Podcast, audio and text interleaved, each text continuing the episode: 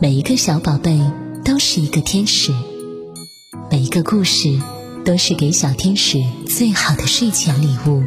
亚楠姐姐用声音陪伴着你，祝每一个宝贝晚安，好梦。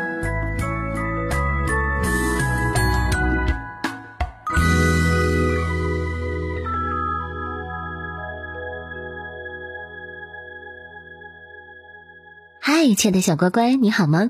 今天亚楠姐姐带给你的故事是：任性哭闹可没用。在一片茂盛的草原上，住着小羊一家。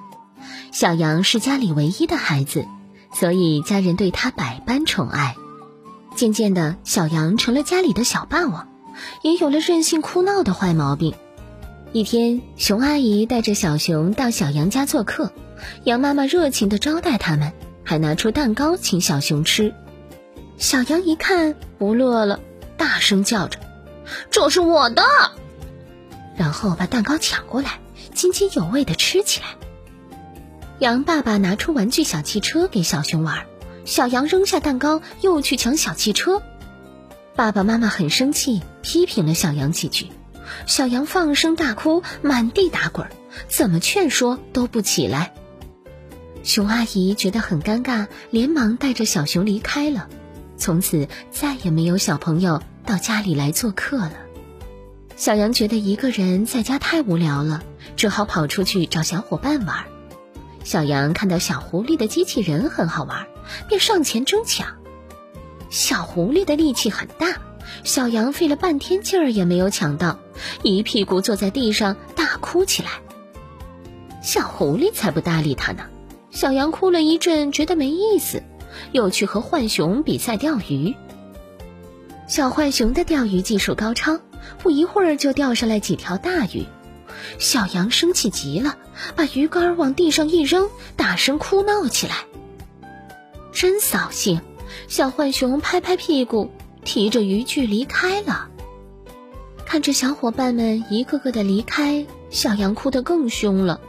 他的眼泪和池塘里的水混在一起了，慢慢的溢出来了。水位越涨越高，一只大嘴鱼朝小羊游来，小羊吓坏了，“哦，不要咬我！”小羊从床上滚了下来。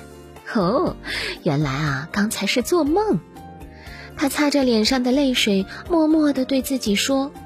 嗯，任性哭闹没有用，还会失去朋友。我以后再也不会这样了。小朋友们，小羊在家人的宠爱下长大，稍有不如意便任性哭闹，渐渐的，小伙伴们都不愿意和他玩了。于是，小羊哭得这么凶，他的眼泪和池塘的水混在了一起。这是一场梦啊！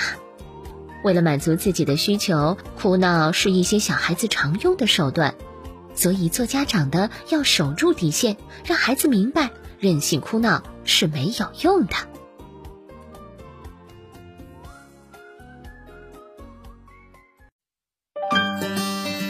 嗨，各位宝妈宝爸们，你也喜欢朗读吗？你希望给孩子亲口讲动听的睡前故事吗？欢迎来到亚楠的声音美化课堂，四种让声音瞬间变好听的秘籍，限时免费送给你。微信搜索幺三零六七九七八幺九幺幺三零六七九七八幺九幺，备注朗读，赶快领取吧。优秀的宝宝是陪伴出来的，让我们以身作则，为孩子创造一个良好的语言环境，让他受益终身。每一次交流和互动，只为和宝贝更好的沟通。我是亚楠，期待与你的相遇。